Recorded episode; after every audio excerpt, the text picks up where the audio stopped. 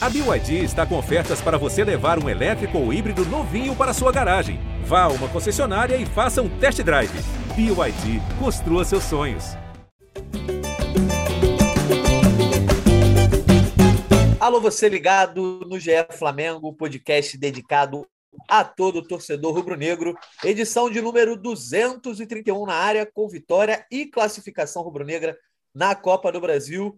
Jogo protocolar, dever de casa feito e o Altos despachado. Além disso, vaga garantida na próxima fase. Eu sou o Jorge Natan e hoje tenho ao meu lado os setoristas Caio Mota e Fred Uber e também Arthur Mullenberg, a voz da torcida rubro-negra. Vamos tratar não só dessa vitória por 2 a 0, mas também sobre o momento inacreditável que o Flamengo vive com relação ao seu departamento médico. Vou começar então com o Caio Mota, que daqui a pouco ele, a gente estamos gravando aqui começo da tarde de quinta-feira. Caio vai estar ao vivo no Seleção Sport TV. Caio Mota, o jogo da volta aí contra o Altos conseguiu ser ainda pior que o da ida? Fala, Natan. Fala, Fredinho. De volta, saudade. Fala, Arthur. Cara, eu acho complicado. Assim, foi um jogo muito ruim, um jogo arrastado, um jogo cansado. Assim, eu tendo, eu tendo ou eu procuro colocar na minha mente que a falta de, de competitividade, a falta de, de desafio num jogo como esse faz com que o time seja tão, tão como diz o Janinho, modorrento nesse tipo de partida. Assim, cara. Foi um jogo arrastado, parecia que ali, é, mesmo protocolar, cumpriu os 90 minutos. Achei um time é, com muito pouca inspiração, muito pouca triangulação, assim, algumas jogadas individuais. Se você pegar os lances do primeiro tempo, nenhum chute na, na direção do gol, muitos, muitas finalizações do Marinho de fora da área, assim, parecia que, que o time não jogou, como eu falei também lá em, em Teresina, com a capacidade de mobilização necessária para uma partida é, de um clube como o Flamengo, né? Parecia ali que era mesmo uma questão protocolar, é, onde se tira muito pouca coisa positiva, mas eu acho que tem dois pontos aí a valorizar, a se elogiar. Um, é, indiscutivelmente, é o Rodrigo Caio, essa volta dele. Rodrigo Caio, mais uma vez, voltando é, no nível que se espera dele, é, por mais que a, o desafio tenha sido muito pequeno, assim, mas Rodrigo sempre volta de maneira muito regular e muito, muito participativa. E acho que se tem algo a, a se elogiar, não, é se tem algo a se elogiar também é muito é, uma crítica velada, né? Mas é, diria que o ponto forte desse trabalho do Paulo Souza são os garotos, e ontem, mais uma vez, dois garotos foram aproveitados, e para mim são os pontos de destaque é, da partida, que são Marcos Paulo e Vitor Hugo. É, entraram ali é, ainda muito jovens, ainda com, com, com idade para mais dois anos de, de sub-20, mas é, entraram, deram conta do recado, jogaram bem. Vitor Hugo acumulou uma assistência e um gol nesse confronto contra contra o Altos, Marcos Paulo ali muito participativo, muito intenso, assim, é, é, na minha percepção, o pouco que eu vi do Marcos Paulo já me agradou muito mais do que o muito que eu vi do Ramon, por exemplo, que era um jogador que a torcida é, esperava muito. Então é isso, tentando ver o copo meio cheio, tentando ver algo positivo numa partida onde o desafio esportivo praticamente inexistia. Diria que foi a volta do Rodrigo e, a, e as participações do, do, Marcos Paulo e do Vitor Hugo. Show de bola, Caemota. Dando as boas-vindas então ao Fred Uber. Estava sumido, né? Estava de férias aí, merecido descanso para o nosso terceiro setorista aí do Flamengo. Fred Uber, primeiramente, dar as boas-vindas para você, dizer que estávamos com saudade, mas não tinha data melhor para você voltar ao podcast, não. Logo nesse joguinho aí, como disse o Caio Mota, bem modorrento. Enfim, seja bem-vindo de volta, amigo. Pois é, fala Natan, Caí, Arthur. Até eu voltei com uma viagemzinha, aquele bate-volta em volta redonda, voltando de madrugada, aquele agradável via Dutra, né? Mas, enfim, é Nelinho, que... Nelinho? É, Nelinho, Nelinho, 90 por hora. Nelinho ainda, né? freia, freia, freia toda hora, aquele carro sem balanceamento, passa e no nosso, buraco, balança tudo. Nosso fotógrafo André Durão contando histórias que, meu Deus do céu. Mas isso aqui diverte a, a viagem, assim, mas você falou de, de momento ruim, é, tem tido, não tem tido momento bom para voltar, não, assim, tudo que aconteceu nesse, nesse período que eu fiquei de férias aí, acompanhei vocês, o Flamengo está num momento complicado, né? Acho que o Caê matou muito bem, falou sobre o jogo, concordo com tudo que ele falou é, é, sobre a questão de, de, de desafio esportivo, assim, que é, acho que molda muito o jogo. Esse time do Flamengo é, tem dado, mostra que precisa ser desafiado, isso não aconteceu ontem. É, notícia principal, acho que foi realmente Rodrigo Caio, a, o jeito que ele voltou e tudo que envolveu ali É, estava lá no estádio para perceber a emoção que ele estava, assim, é, acho que até a homenagem dele ter sido capitão foi legal.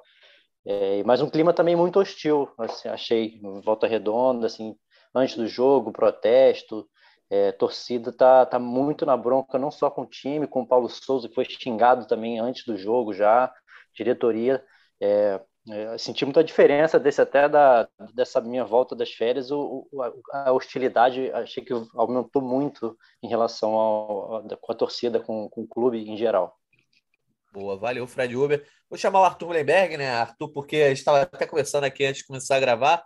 O torcedor precisou fazer uma certa força, né, para conseguir ficar atento a esse jogo nessa quarta-feira à noite. Como é que você acompanhou aí essa vitória do Flamengo sobre o Altos? Fala Natan, fala Caê, fala Rafa, fala boas-vindas para o Fred que voltou de férias. Talvez seja a minha única esperança atualmente de uma virada de fio do Flamengo, cara. O Fred saiu e a gente começou a perder tudo. E o jogo de ontem foi lamentável, muito difícil de ver. Em termos de conteúdo, não podia ser pior. E concordo com o Caê, é, a falta do desafio esportivo já é um defeito dessa equipe, do, do núcleo dessa equipe, desde 19. Esses caras precisam jogar os grandes jogos. Ontem, mais um jogo muito vagabundo, e o Flamengo não soube se impor.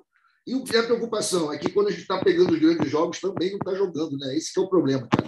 Os caras não estão se motivando sequer com os desafios esportivos que sejam significativos. Mas a gente está lá, cara. Conseguiu passar de fase na. Foi nas oitavas da Copa do Brasil, sabe-se lá como. O Flamengo jogou muito mal ontem. De destaque, realmente, a única coisa foi a volta do Rodrigo Caio, que mostrou que ele é realmente o melhor back da casa, disparado, muito melhor que os outros. 45 minutos muito bons, muito intensos e muito sérios. Ele joga com muita seriedade. E os meninos, que o Paulo Souza tá trazendo os moleques, cara, porque ele não está encontrando no, no, Ou o pessoal está machucado, ou o pessoal está ruim, está jogando mal. Então ele tá. Tudo está em cima dos moleques. É um mérito do Paulo Souza, realmente. Mas eu estou com medo, cara, porque eu acho que o Paulo Souza está sendo prestigiado pela torcida, que também, pela, pela diretoria, que também está sendo muito atacado pela torcida, ou seja, é meio um abraço de, de afogado entre os dois. Está difícil saber quem vai cair antes. Está muito estranha a coisa. Eu queria fazer aqui um breve registro, pedir licença para os amigos Natan, Uber e Caê, e também para a torcida, para homenagear aqui um tricolor muito importante para o samba carioca, que é o Eduardo Galotti, que nos deixou de ontem, terminando uma das quarta-feiras mais macabras da história do Rio de Janeiro. É isso, galera. Beleza, Arthur, deixamos aí um abraço para a família né, do Eduardo Galotti e vamos tocando aqui o nosso barco. Vamos combinar o seguinte: a gente faz só uma rodada aí sobre o que rolou lá entre Flamengo e Altos, e a gente deixa o Rodrigo Caio para o final dessa rodada para a gente fazer o gancho já para a questão do departamento médico, né? Que eu acho que é algo que vem sendo falado, essa semana voltou muito à tona, até porque essa resenha não vai se estender tanto, né? A gente tem, já teve aqui alguns podcasts que viraram quase que uma rave, né? Quase que um, um filme de Senhor dos Anéis. Caimota, né? A gente falou bastante aqui sobre a molecada. O Flamengo estou em campo com Hugo Souza, Rodinei, Rodrigo Caio, Léo Pereira e Marcos Paulo, Thiago Maia, João Gomes, Lázaro, Diego, Marinho e Gabriel Barbosa. Então, quem teve oportunidade aí, além do Lázaro, que já, já tem aparecido muito no time, foi o Marcos Paulo. Queria saber a tua avaliação sobre ele, mas principalmente da galera que entrou no segundo tempo, né? O Vitor Hugo teve uma grande noite. Eu acho que se ninguém vai lembrar desse jogo para sempre, ele vai fazendo gol aí no dia do seu aniversário de 18 anos. É, em termos de aproveitamento né, para o restante da temporada, você acha que eles já conseguiram mostrar alguma coisa ou ainda não? Tem que ir com calma com o Andor. É, o Paulo Souza gosta de colocar os garotos em campo, mas também é, não dá para começar a queimá-los, ainda mais uma temporada tão irregular, né? Eu acho que nem é objetivo, assim, são posições onde o Flamengo tem, tem opções. Se você pegar ali pela esquerda, tem, tem, tem o Ayrton Lucas, tem o próprio Felipe, se necessário, tem o Lázaro que atua por, por ali, o Bruno Henrique. Acho que foi mais uma questão de dar oportunidade e rodagem mesmo para o garoto. E eu gostei muito dele, já tinha gostado naqueles primeiros jogos do Carioca, onde ele é, jogou naquela partida, naquele período de time alternativo. Eu tinha achado ele é, com muita intensidade, muita força física, ele é aquele lateral, lateral mesmo, assim, é, que inventa pouco, firula pouco, ele é mesmo de, de bate volta, bate volta, bate volta, e tem é, a, a, força para chegar no fundo, mas também a força para desempenhar as funções defensivas de maneira é, eficiente e consistente, já tinha me chamado muita atenção ali. E esses dois jogos agora com, com altos, ele entrou no decorrer do segundo tempo lá em Teresina e ontem, é, até os números dele, se você for ver a capacidade dele de, de, de desarmar, de ganhar duelos, se você pegar um jovem é, ainda início de carreira ali, ainda em suas primeiras oportunidades no profissional, tanto a, a força física quanto a malícia para dar para dar os trancos e tudo isso. É, muitas vezes você chega até defasado, mas achei o Marcos Paulo com muita inteligência nesses movimentos. Então é um lateral, como eu falei ali, tentando fazer uma, uma comparação, é, me pareceu ter mais valências de lateral do que o Ramon, que foi um jogador que, que por, por tanto tempo aí foi, foi tão, foi tão é, pedido pela torcida, né?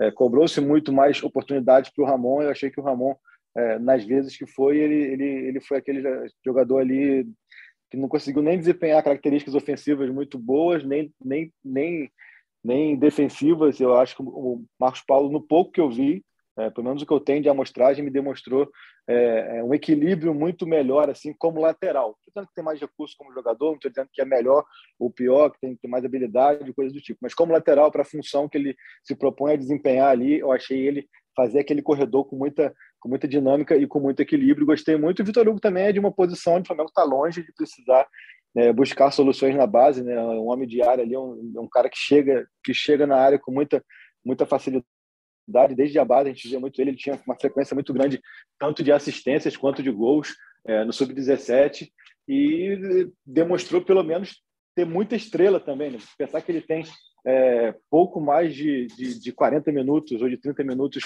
como profissional, já soma um gol e uma assistência, mostra que ele é, tem uma capacidade, pelo menos, de posicionamento ali, de enxergar o jogo, de, de atacar esses espaços mais agudos do campo é, com muita eficiência. Então, acho que é isso. Acho que o Paulo Souza é, como eu falei há pouco, acho que o, o, grande ponto a ser elogiado do trabalho dele é o tanto que ele tem dado oportunidades para os garotos. O João Gomes cresceu muito com ele, o Lázaro se firmou com ele, enfim, uma série de outros jovens que ele, que ele é, deu oportunidades. Né? Então, tem até uma lista aqui que eu tinha feito é, na, matéria após o jogo, após o jogo de, de, de Teresina, que são 11 jovens. Ele Teresina também deu espaço para o Peterson, deu espaço para o Igor Jesus, deu espaço para o Daniel Cabral, o Noga mesmo é, antes de ir para o Atlético Goianiense tinha sido utilizado por ele. Matheus França também vinha sendo utilizado em jogos importantes, né? ele se lesiona no jogo contra o São Paulo.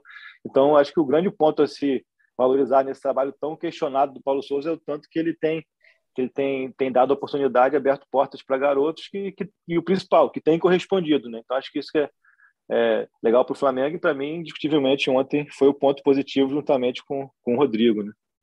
Boa. É, eu acho que o Caio um, bom panorama aí, né, Fred Uber, sobre os garotos.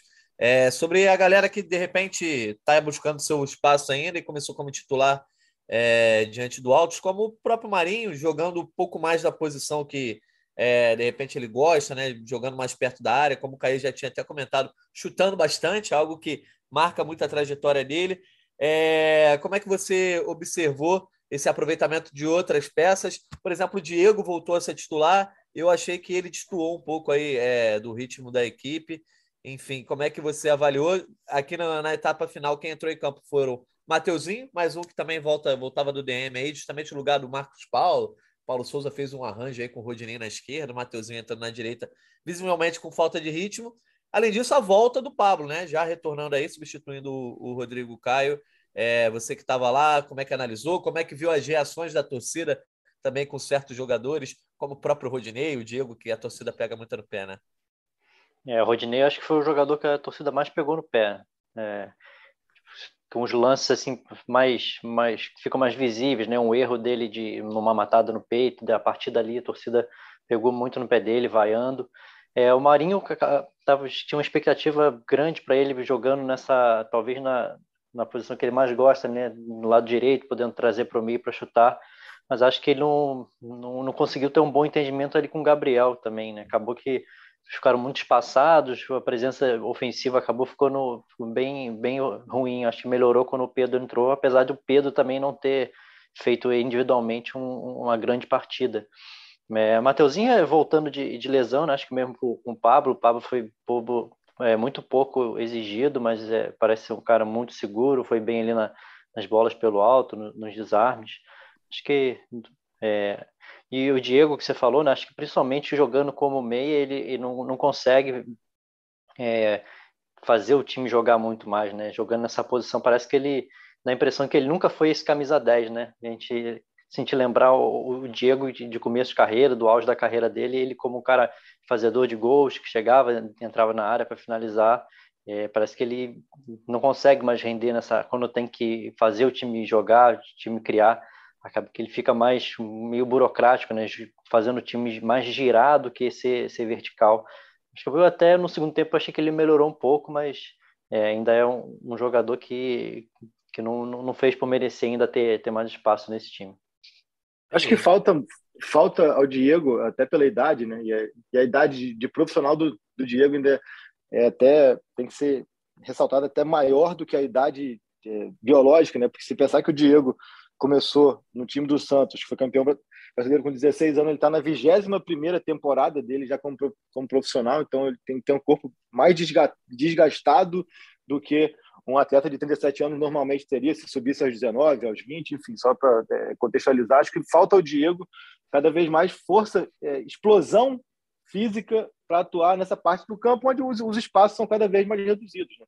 É, é, os melhores momentos do, do Diego nos últimos dois anos ali, até mesmo tendo como base o próprio jogo de Teresina, onde ele consegue encontrar duas bolas interessantes para o Bruno Henrique, uma no primeiro tempo e uma para o Marinho no, segundo tempo, é quando ele dá um passo atrás, dois passos atrás e consegue atuar ali num espaço de campo onde ele, onde ele tem, tem menos essa marcação, pressão, assim, onde, onde ele consegue ter mais espaço. Né? Então, esse cara, é, com o Paulo Souza, ele tem atuado muito nessa posição antiga dele, que é o meia bem próximo da área ali, e realmente eu acho que, é, até pela questão da idade, não tem mais a força de explosão para atuar ali nesse espaço. Né? Então fica também esse pensamento. Eu acho que o Diego, para né, ser útil, assim, para ser mais produtivo, tem que ser um passo atrás, jogando mais como volante, que ele consegue ter, ter, ter até mais espaço para fazer o que ele gosta muito, né? que, é, que é tocar muito na bola. Acho que ele precisava em alguns momentos ser um pouco mais dinâmico, mas é, e, e, nesse espaço de campo mais perto da área fica mais difícil ainda de você é, ter muita bola no seu pé, reter muita bola, porque você está sempre com a marcação muito,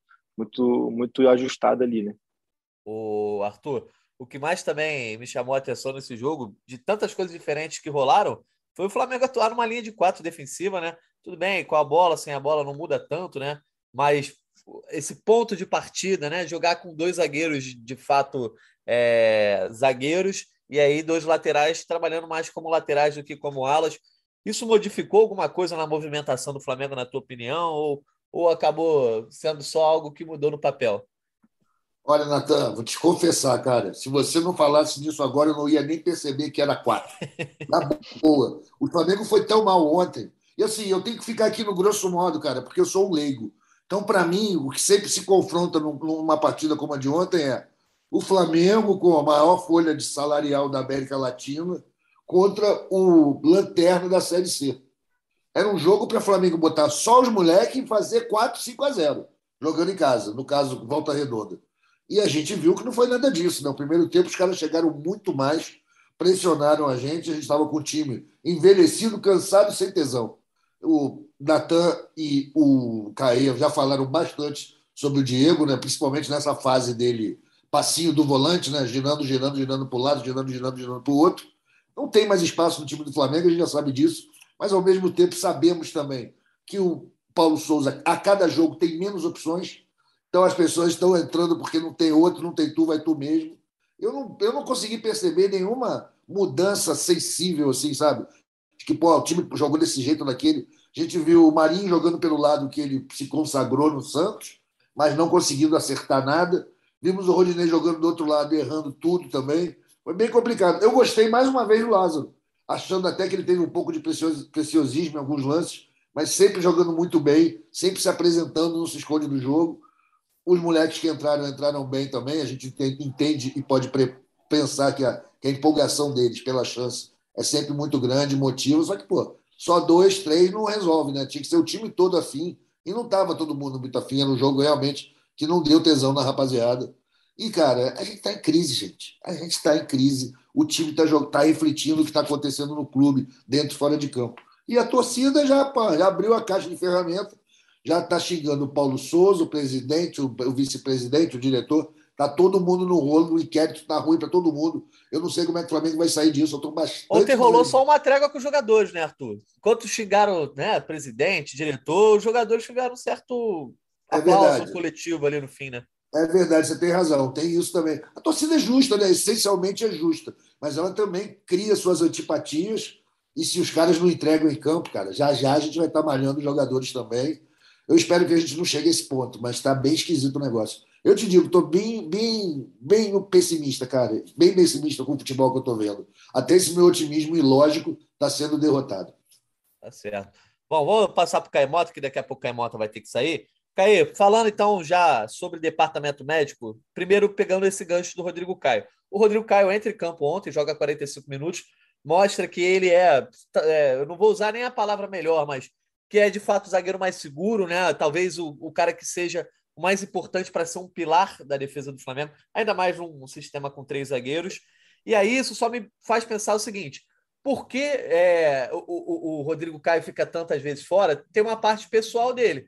Mas dentro do departamento médico do Flamengo, talvez não consigam estar ajudando o Rodrigo Caio da maneira como ele consegue. Quando se você tem um zagueiro que é muito melhor do que os outros e quando ele está em campo ele faz tanta diferença, isso deveria ser quase com um assunto de Estado, né? A, a marca do Rodrigo Caio, o tratamento dele deveria ser feito do lado do presidente, se, porque ele, para mim, ontem deixou claro como ele é tão fundamental. E aí, trazendo à luz desse problema da, do departamento médico do Flamengo, é, você pode enumerar aí quem, quem, esteve, né? Você, como setorista, quem esteve e quem está é, no departamento médico ainda. E como isso tem sido tratado internamente. Ah, beleza, eles acham que é um problema estrutural, tem que mudar o departamento de forma mais estrutural. Ah, não, é algo mais, é, de repente, da fisiologia. A preparação física está fazendo os jogadores se estourarem. A gente tem visto um monte de atletas com lesão na coxa, né, com músculos de movimentação, principalmente de chute. Queria ter o panorama aí como um cara que tem é, coberto né, o Flamengo por tanto tempo aí recentemente. Antes de você sair, que você falasse um pouco sobre esse departamento médico.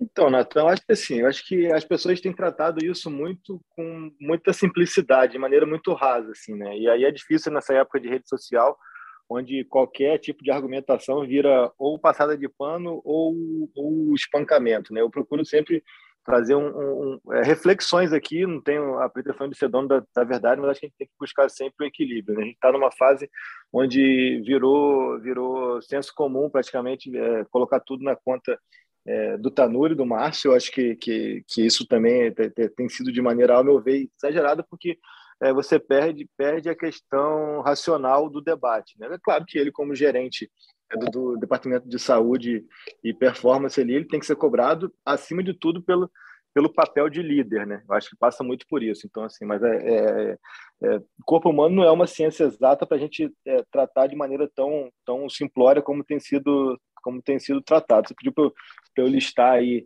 listar os, os, os lesionados é, é, praticamente impossível né? se a gente pegar, mesmo que pegue esse recorte. essa bomba para você.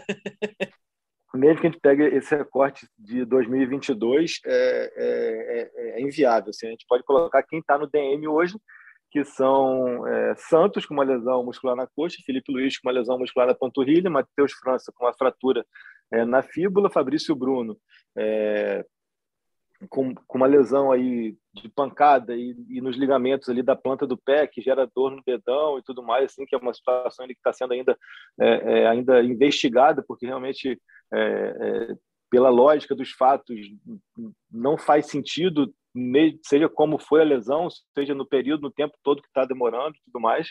E também o Diego Alves com a, com a pubalgia, que é uma coisa é, mais simples aí de se resolver e é mais repouso e, e, e para volta. E aí a gente pode pegar é, que no jargão do é, nem, nem, jargão, mas na, na, percepção do futebol ali é, não trata mais como DM, que são Vitinho e Gustavo Henrique que estão na, na transição. Então, dentro da percepção do clube não é mais DM, mas também seguem fora. São os dois únicos que estão próximos próximos de um retorno, né?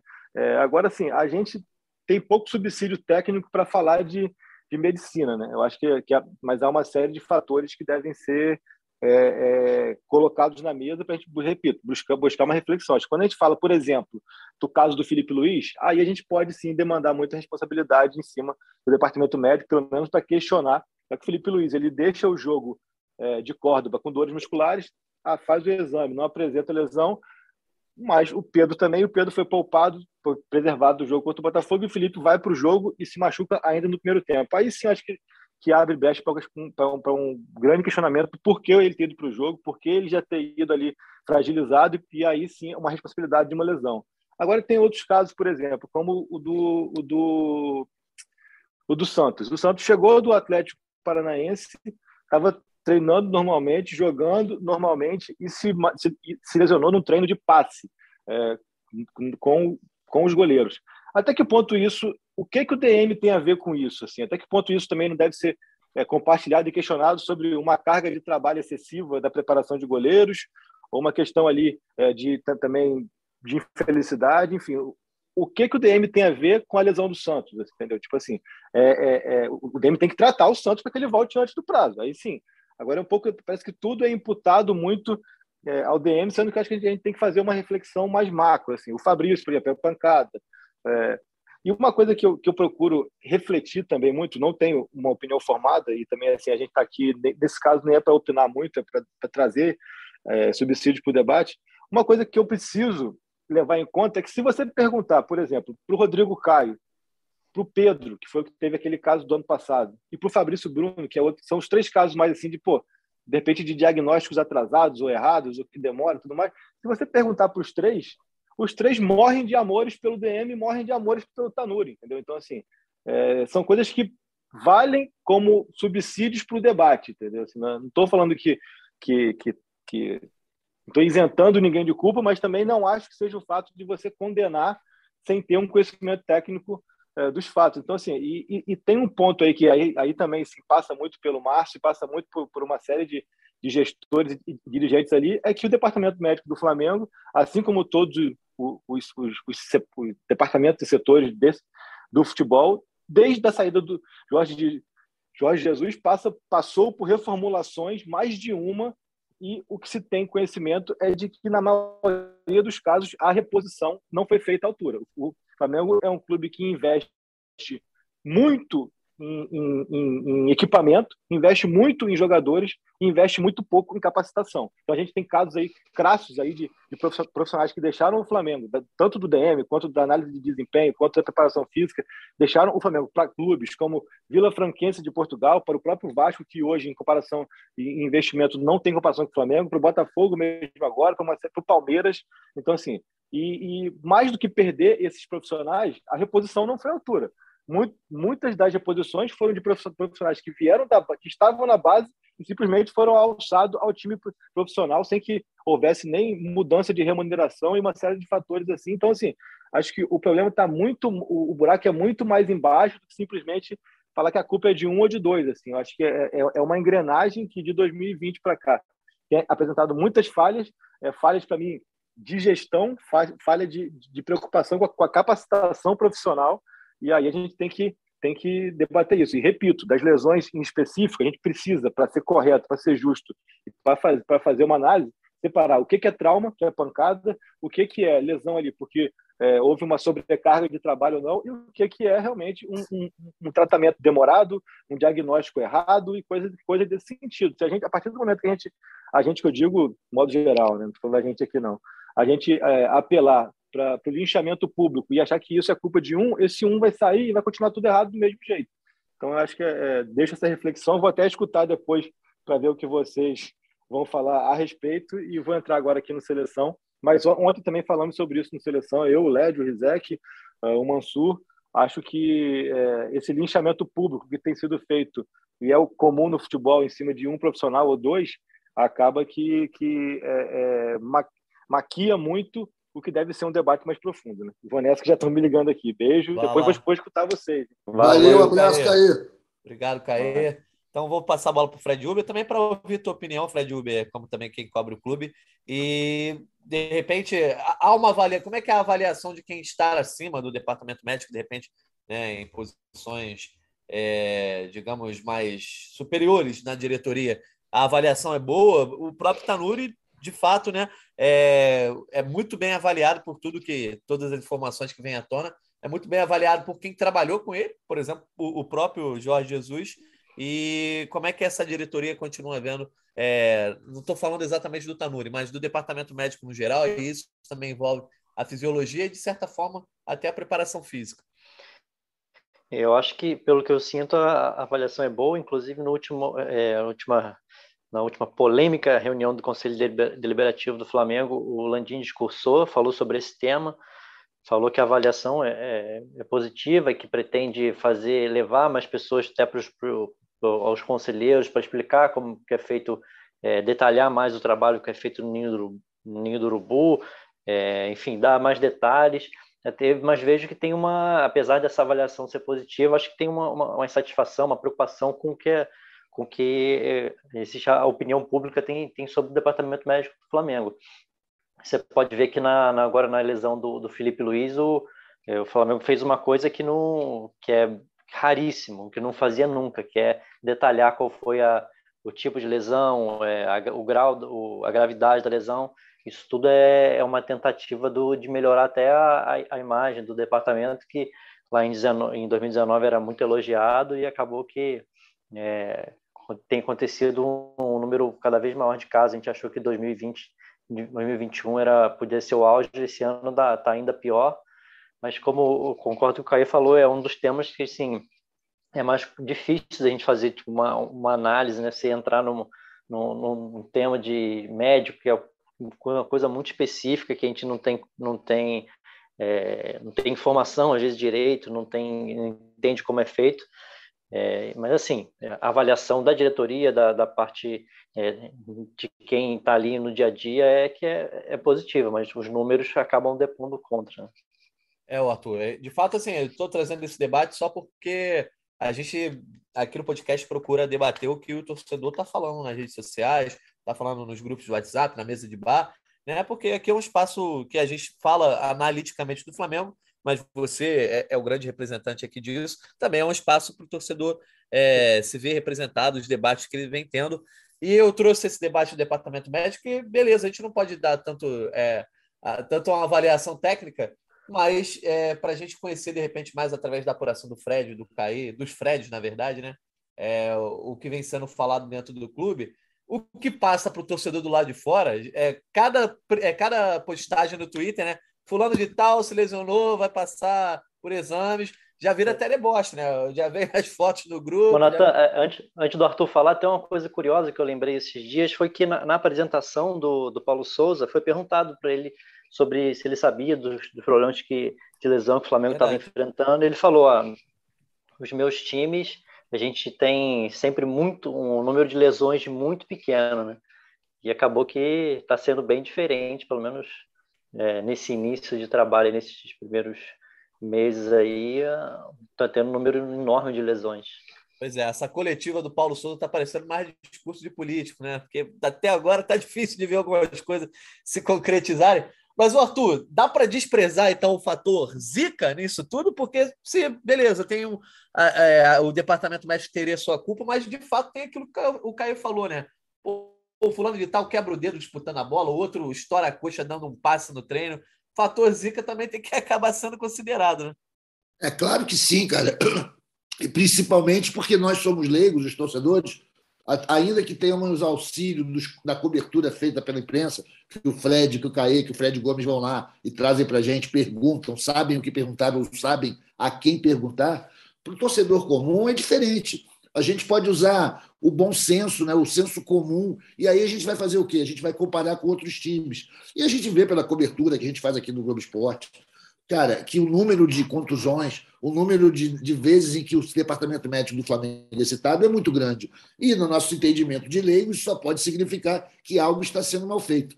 E, é claro, tem esse fator também, desse azar do cacete. Gente, pô, jogador se contundindo, escovando o dente, descendo escada, almoçando. Então, a gente fica preocupado. E os caras entram para o departamento médico Pega o exemplo do Rodrigo Caio, né, que é o caso emblemático, uma contusão gravíssima no joelho. O cara ficou meses fora, meu irmão. Já saiu quase formado em medicina. Então, a gente fica preocupado com isso, porque a gente tem poucas ferramentas para avaliar né, com certeza, com precisão o que está acontecendo, e fica muito nessa coisa do senso comum. Já está na sacanagem. O jogador tem o seguinte: eu acho que a gente tem, não pode esquecer isso. Aquele time de 19 que não se machucava, dava sorte em tudo. Cara, quem ficou está três anos mais velho. Né? Tem desgaste no material, tem fadiga do corpo. E acho que isso aí conta também. e os jogadores, cara, tão, não estão dando sorte. A gente tem ficado com muita gente machucada de bobeira em treino, em primeiro treino, em primeiro jogo. É, é preocupante, sim, mas falta ferramenta para a gente apostar, a gente apontar um culpado. Eu tenho dificuldade de falar, pô, não, mas é o Tanuri, ou é, não sei. Tem o Tanuri, tem o fisiologista, tem a nutricionista, tem esse negócio que vocês apontaram sobre as mudanças na comissão técnica, que não foram substituições feitas no mesmo nível. Né? Tem perdido, o Flamengo perde profissionais por questão salarial para clubes menores, até de menos, menor investimento. É isso, cara. A gente está tá numa encruzilhada. E quando o, o Fred Uber fala sobre o prestígio desse profissional, desse departamento médico perante a diretoria, no atual momento, esse acaba sendo até negativo, porque pô, os caras estão numa fase, aquele dedo podre. Quando o cara abraça, diz que uma coisa é boa, todo mundo vai contra. O Landim está vivendo esse oposto da popularidade no momento. Ele, o Braz, o Spindle, a diretoria do Flamengo como um todo tem, visto, tem sido vista negativamente. Então, quando está apoiando Paulo Souza, Paulo Souza é ruim. Está apoiando Tanuri, Tanuri é ruim. Essa é uma conclusão natural, cara. Eu não estou aqui fazendo minhas as palavras que estão rolando na torcida, não é isso. É, até porque me faltam ferramentas para poder avaliar. Eu não entendo nada sobre o departamento médico, eu só sei ficar doente. Então, não sou eu o cara que vai dizer se está sendo bem feito ou não. Mas a gente está vendo, os números são assustadores. Acho que muito mais jogador do Flamengo se machuca do que nos outros clubes, pelo menos nos clubes da primeira divisão que a gente tem visto. Eu espero, cara, que seja só uma nuvem negra que está passando pela Gávea, que vai entrar um vento bom e vai levar e as coisas vão começar a se encaixar por, ordem, por obra do divino. Né? Não porque vai mudar alguma coisa, porque vai passar essa nuvem negra, porque não é possível esse negócio. E é claro, desejo a todos os atletas do Flamengo, mesmo aqueles que eu não gosto, uma pronta recuperação, que eles continuem super atletas, possam exercer sua profissão na máxima performance. É isso que eu tenho a dizer.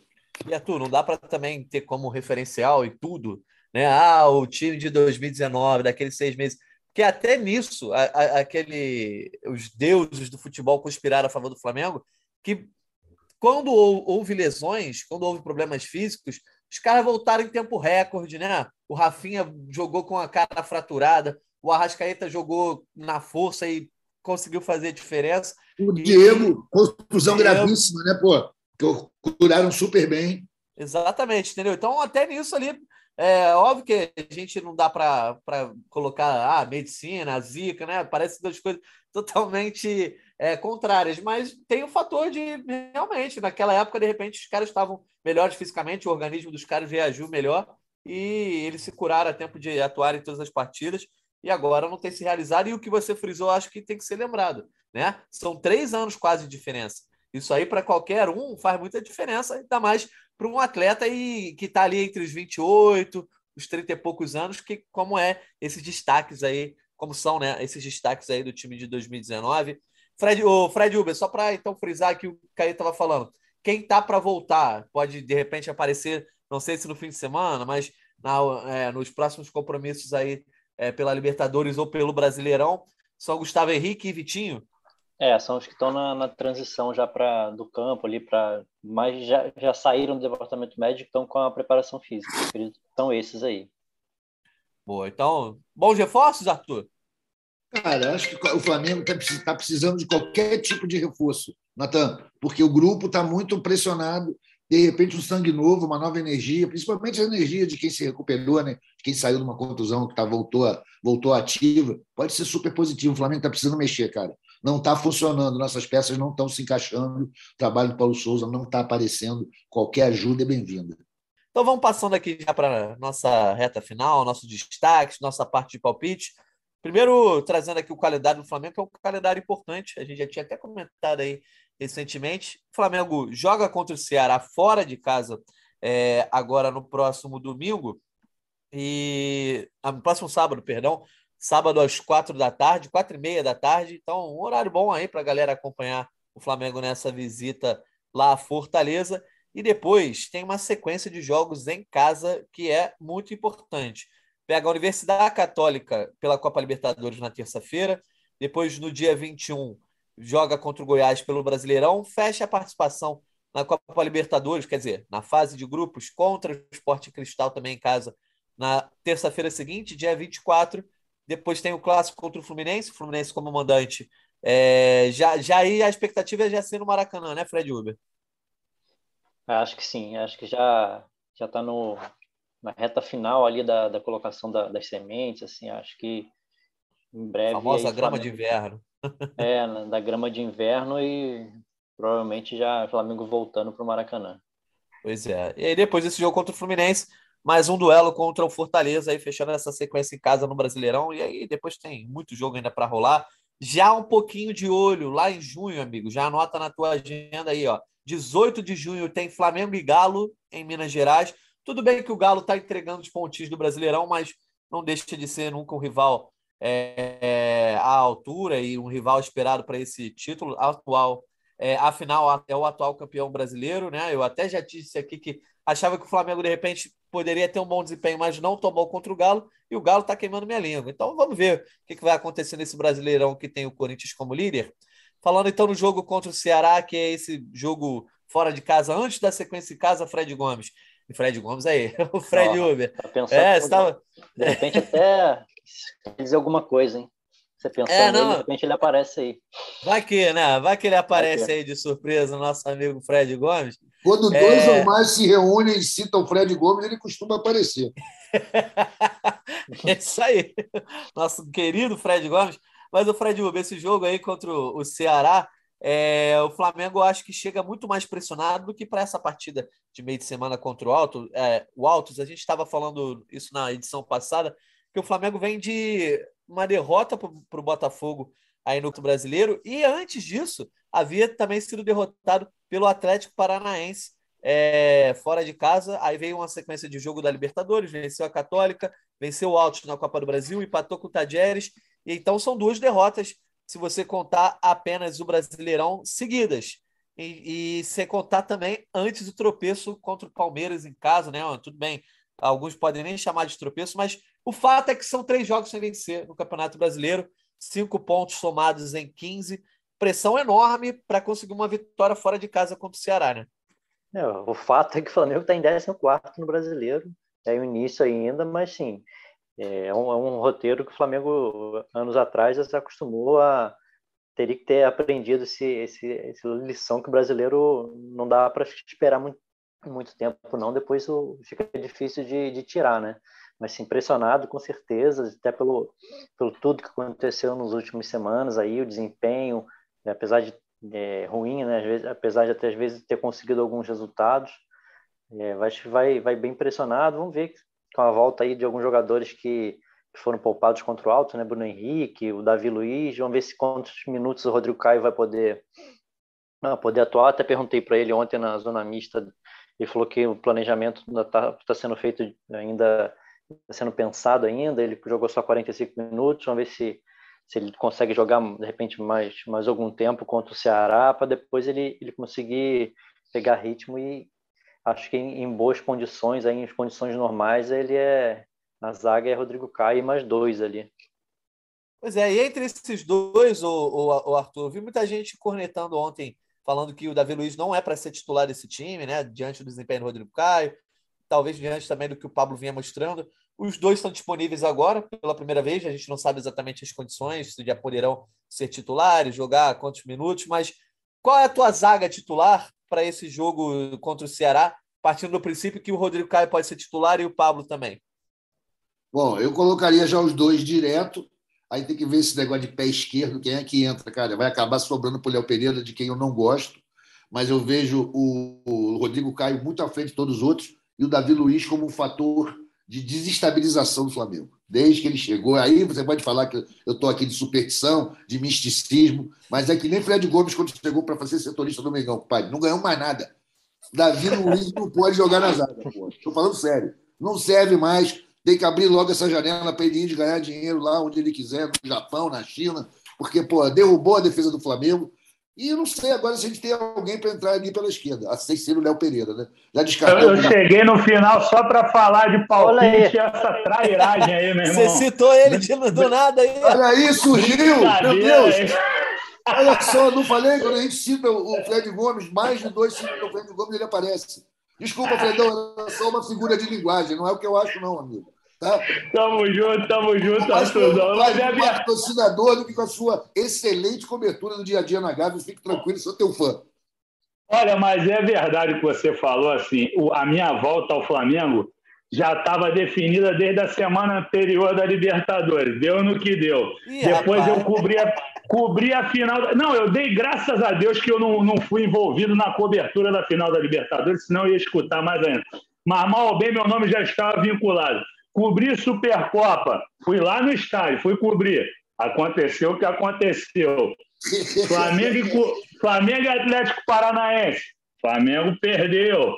Flamengo e agora Botafogo. Flamengo perdeu. Os meus três jogos fora de casa foram reveses. Tirando o Atlético Mineiro, que foi empate, vão me proibir de viajar. Não. Eu tenho que admitir a verdade, Artuzão. Eu na mesma situação do Jorge Natan com o Real Madrid, compadre. Quando ele vai, ele vai no jogo, ele vê o jogo. Vinícius Júnior não joga nada, o Real perde. Então, Aliás, ele não fazer nada, ele dar um passeio, comprar uma passagem para ele dar um passeio no dia da final da Champions, para ver se falando, o Real Madrid falando chance. Em pé gelado, Arthur, falando em pé gelado, eu vou dividir meu pé gelado com o Natanzinho, então, porque depois que ele foi oficializado, se antes ele era o, o apresentador Porra, tá só das derrotas. Agora eu vi. Chumbo trocado não dói, Jorge Natan. Ah, eu tava, eu tava que atirou foi você. É, eu tava esperando eu passar impune nisso aí, né? Pô, mas tudo bem. Vocês têm razão, não tem como dizer, né? Contra fatos não há argumentos. Mas é isso. Fred Gomes, obrigado pela tua presença aqui. Você que é, ia entrar só para falar sobre palpite. Que se quiser dar uma palhinha também sobre esse time que vai enfrentar o Ceará, estava aqui comentando que os números do Flamengo no Brasileirão são bem ruins, né? O Flamengo, beleza, até conseguiu aí recentemente é, resultados que talvez o desafoguem no termo geral. Venceu o Altos duas vezes, venceu a Católica, empatou com o Tajeres, mas em termos de Brasileirão, ele vem de duas derrotas, Atlético Paranaense e Botafogo, as quais você já disse que aí tem culpa no cartório. Empate com o Palmeiras 0 a 0 e o Flamengo só venceu um dos seus cinco jogos, né? Venceu o São Paulo e acabou empatando com o Palmeiras e Atlético Goianiense, cinco pontos em 15 somados. Pressão enorme para esse jogo aí de sábado, né? É, Natanzinho, um abraço para o meu xará aí também. É, para o Arthur já mandei. Não, não um abraço, mas um, um rebote. Cadê o, cadê o Caê, cara? Não veio hoje? Ele saiu para participar do Seleção Sport TV. Ah, ah, do Seleção. Então, um abraço atrasado aí para o Gago e para o Rafa Barros também. Cara, é, assim, eu sinceramente eu não sei como é que está a, a programação para o Rodrigo Caio ainda, mas assim achei a atuação dele muito segura. Até escrevi ontem algumas algumas pinceladas que fiz, seja no tempo real, seja em outras coisas que eu participei ontem, é, obviamente que ele enfrentou um adversário muito abaixo do Flamengo, a exigência foi muito pouca, mas quando foi exigida, ele teve muito bem. É o melhor zagueiro disparadamente do Flamengo. E acho que junto com o Pablo daria uma baita de uma dupla, tendo o terceiro elemento ali de pé esquerdo, porque os caras são firmes, têm uma ótima impulsão. Eu ia falar uma puta, né? Mas pode né, falar uma puta impulsão, tinha esquecido disso. Enfim, é, acho que daria uma, uma ótima dupla para compor com o terceiro zagueiro canhoto ali, se é que precisa ser canhoto para jogar na esquerda, né? Eu acho que é possível jogar com Ayrton Lucas ali, não de zagueiro, acho que não tem necessidade, não é obrigatório jogar com, com os tais três zagueiros na hora de sair para o ataque, até porque quando defende, defende com quatro. Então, acho que se ele tiver condição, tinha que continuar com ele. Não dá para prescindir de um cara do talento e da raça do Rodrigo Caio. Que entrevista que ele deu para o Fred lá e para outros colegas. É, a gente sabe que a internet lá no Raulino de Oliveira é, não é muito amiga, então eu pedi para o Fred me enviar antes para eu ir acompanhando, para assistir. E, porra, foi muito legal a entrevista do Rodrigo Caio, foi muito bacana a participação dele, fiquei muito feliz por ele. Acho que é um cara importantíssimo na história do Flamengo, com uma história de vida muito bonita. Então foi muito bacana. Mas depois você me chama para falar do palpite aí. Eu estou aqui, daqui a pouco eu vou ter que participar da live também às 14 horas. Então, quando quiser falar de palpite, eu estou dentro. Vamos entrar então agora nos palpites, a gente já falou. Natanzão, sobre... antes de entrar no palpite, deixa eu fazer um disclaimer aqui rapidinho. Antes que você me sacaneie, eu aprendi com a torcida do Flamengo que a gente deve se auto-sacanear. Então, vou logo deixando aqui a minha maldição, que pô, depois que eu comecei o negócio de voz de torcida, Flamengo não ganha porra nenhuma. Então, Olha aí, tá todo mais mundo um. zerado. Tá todo mundo zerado aqui. Só o Fred Uber e o Caemota que estão isentos nessa conta aqui, né? É É, isso. velho, Então, Então, os aí, dois escapados. Eu, eu comecei, eu comecei em 19, então Oh. tem um pouquinho de crédito. que é mais Arthur- do que. O Arthur tá mais que certo de dizer que você é a esperança que resta ao Eu Flamengo. falei no começo do programa, Fred Uber pede com ele. o problema é que tá, tem- tá tudo muito equilibrado, então, né? Estão equilibrando os pesos aí. É, a zica tá lado, Uber, né? nas próximas férias, pede dinheiro. Não saia, não, por favor. Por É, favor. boa, boa. Ou então tira férias em janeiro mesmo. Ó, mas o Janeiro, Fred- fevereiro. O- se o Fred é o pé quente, lamento informar vocês, mas ele ainda tem uns dias para tirar nesse ano. Então, tomara Ih, que ele tire num período que não seja de jogo. Ah, é. Tira na Copa do Mundo. Isso, Copa Fred do Uber. Mundo, brother. Tem que, ser, tem que ser bem estudado isso aí. Pois é. Torcida do Flamengo vai, vai fazer o calendário de férias do Fred Uber. Então vamos aqui para os palpites, né? Porque eu tenho boa notícia. Enfim, alguém conseguiu cravar um resultado, um palpite. Arthur Mullenberg acertou 2 a 0 do Flamengo diante do Altos e com isso se tornou líder do, do bolão aqui. Receba! É. Receba! Do Oh, bolão do GE Flamengo, agora empatado com o Caê Mota, que colocou um 3 a 0 fez 3 pontos. O, o Arthur fez 5, então foi a 12. O Caê também foi a 12, assim como a Giovana, 12 pontos para cada um deles. O Fred Uber vem em seguida, com 3 pontos também foi a 11. E eu tenho 10. Estou quase na lanterna, mas, amigo, a lanterna, gostou muito dele. Frederico Gomes, 7 a 1 que ele colocou no palpite.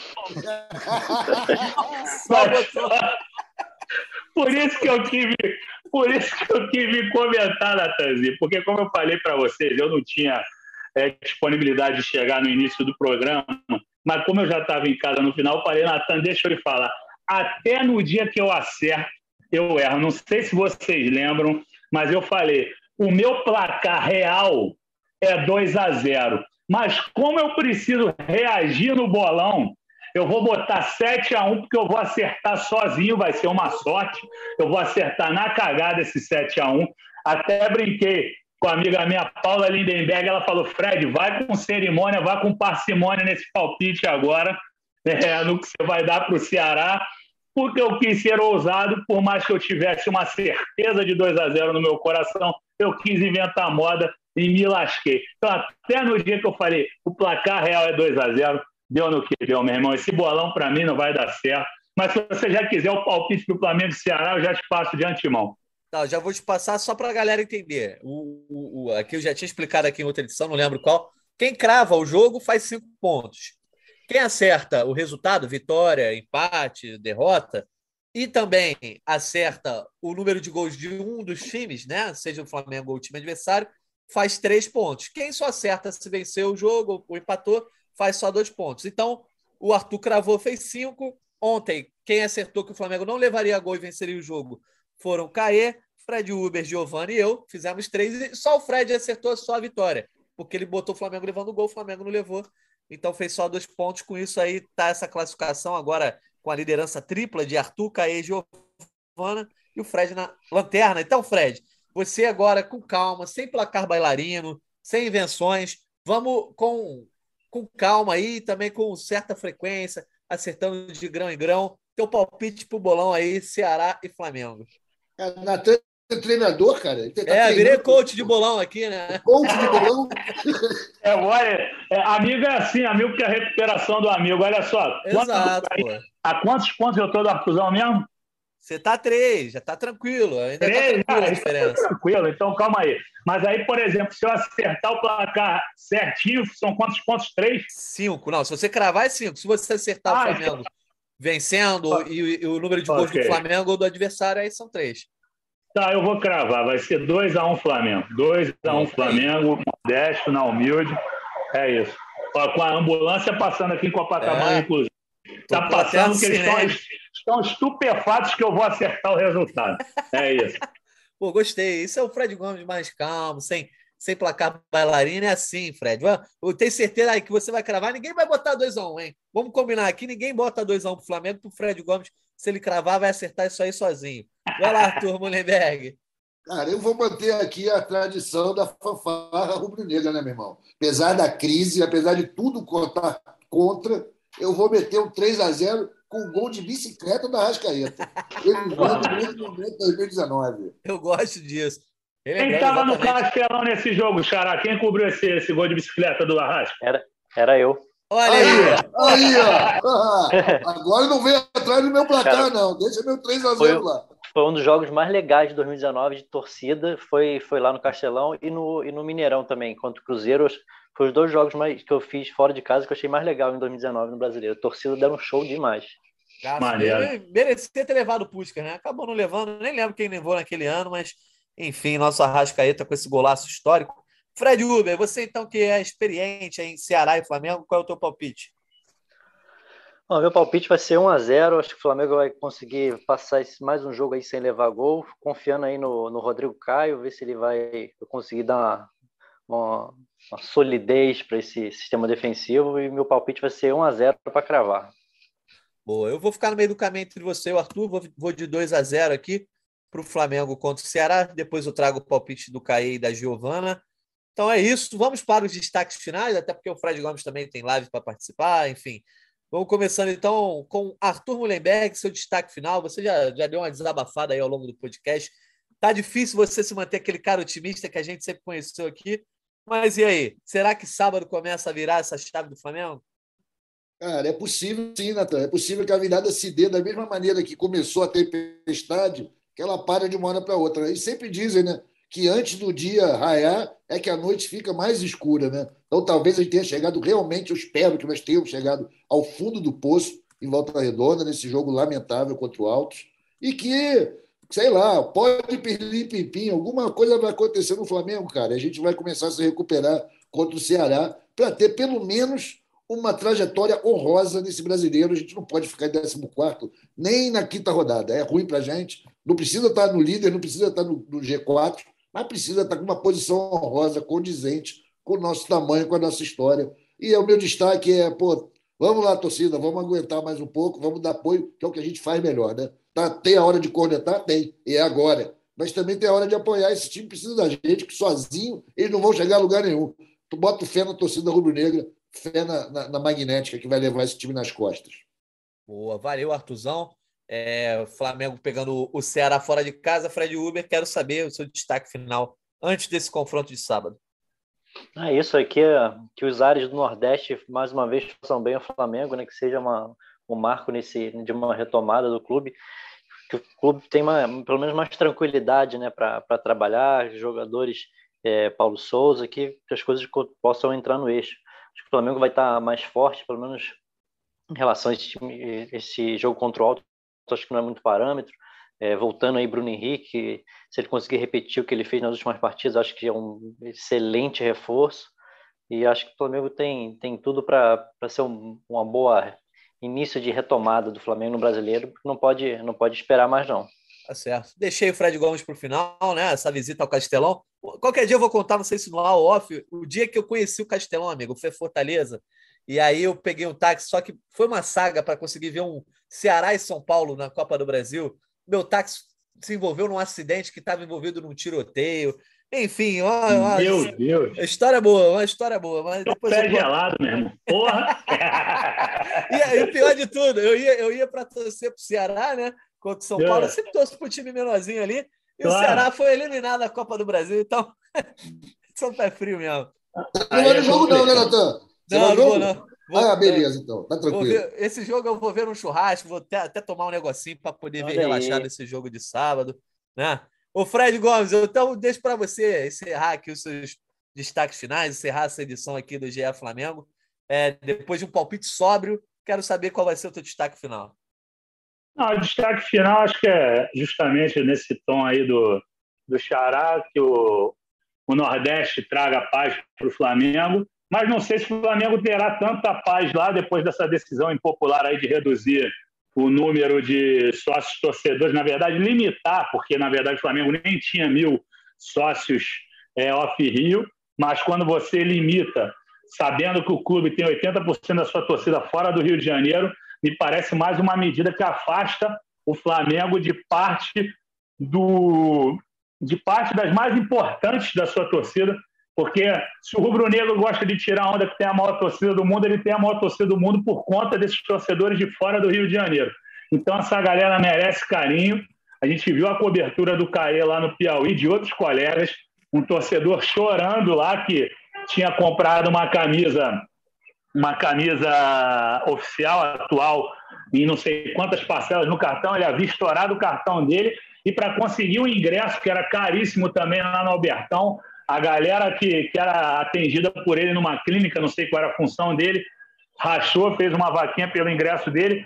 Então, esse é o torcedor do Flamengo do Nordeste, é um povo que, que luta, que trabalha muito, que tem um carisma danado, que tem um sotaque arretado para gritar Mengo. Então, acho que essa galera merece muito amor e carinho do Flamengo, mais atenção e assim até do próprio, dos próprios torcedores de outros times, da imprensa que se incomoda com a existência desse povo, esse povo que é tão bonito, dessa, e não só do Nordeste, tá, galera? Estou falando do Nordeste que o Flamengo vai jogar agora, mas eu sei quando eu estava em Curitiba agora como é que era, Cuiabá, outra loucura. Já cobri o Flamengo em praticamente todas as partes do país, só não cobri justamente na região onde a minha mãe nasceu, no norte, que eu sei que é uma loucura de rubro-negro lá no Amazonas, no Pará, no Acre, em outras regiões, Roraima, Rondônia, enfim. É, que o Flamengo dê mais carinho a esse tipo de torcedor, a esse, a esse torcedor especialíssimo que é o torcedor Rio. Então, que o Flamengo, que a torcida do Flamengo Rio mostre mais uma vez seu valor, dê um show, como que o Fred observou e assistiu lá em 2019, e que esses torcedores, já que tiver essa atitude nada popular, nada carinhosa, tenham um carinho do time de futebol. Beleza? Me chamaram para a live agora. Aquele abraço, galera. Valeu. Valeu, Fred. O Fred está contratado. Agora vou passar para esse, esse áudio aqui para a diretoria do Flamengo. Contratado para ser embaixador do Flamengo no Brasil, né? Valeu, Fredão. Valeu também, Arthur. É, ô, Arthur, você quer comentar um pouco sobre isso do Off Rio, né? Que essa decisão se deu na segunda-feira. Você, como a voz da torcida aqui, foi algo que gerou uma revolta para lá de justa, né? Em, em, boa parte dos torcedores. Enfim, se você quiser comentar isso antes da gente fechar. Cara, eu vou fazer um comentário bem rápido, só para complementar o que o Fred Gomes falou para a gente, com muita propriedade. Realmente não foi nada simpático do ponto de vista da relação com a torcida, né? essa limitação no número de, de torcedores, de sócios off-Rio. Mas eu creio que o aspecto mais relevante dessa decisão, dessa mexida, é que ela mantém um status quo político, né, cara? E que esses caras podem comandar orçamentos bilionários do Flamengo, tendo sido eleitos por apenas mil pessoas. Assim, é como se fosse um grande jogo de pôquer com jackpot de um bilhão e que você pode ganhar com um par de dois, um par de três e por aí vai. Isso vai se manter com essa decisão tomada. A gente tem menos força do lado de fora. Eu sou sócio do Flamengo, eu me reconheço também como parte do problema. Né? A gente tem um clube social que é infinitamente menor do que a torcida, infinitamente menor do que a grandeza do clube em si, né? do Flamengo instituição.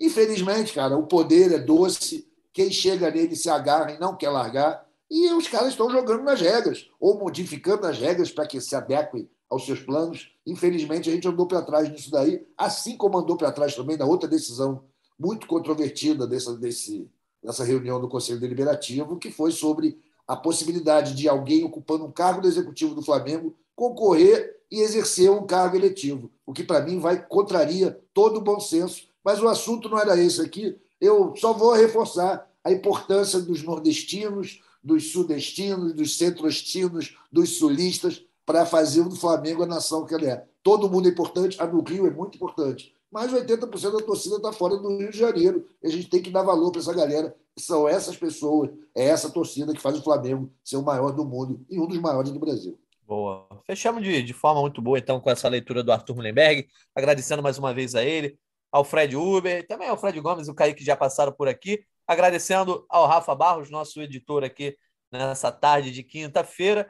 Lembrando que a gente volta aí, então, na próxima segunda, depois desse jogo entre Flamengo e Ceará no sábado. Obrigado a todo mundo que nos ouviu em mais uma edição um abraço e até a próxima. convite para falta, cobrança! Gol!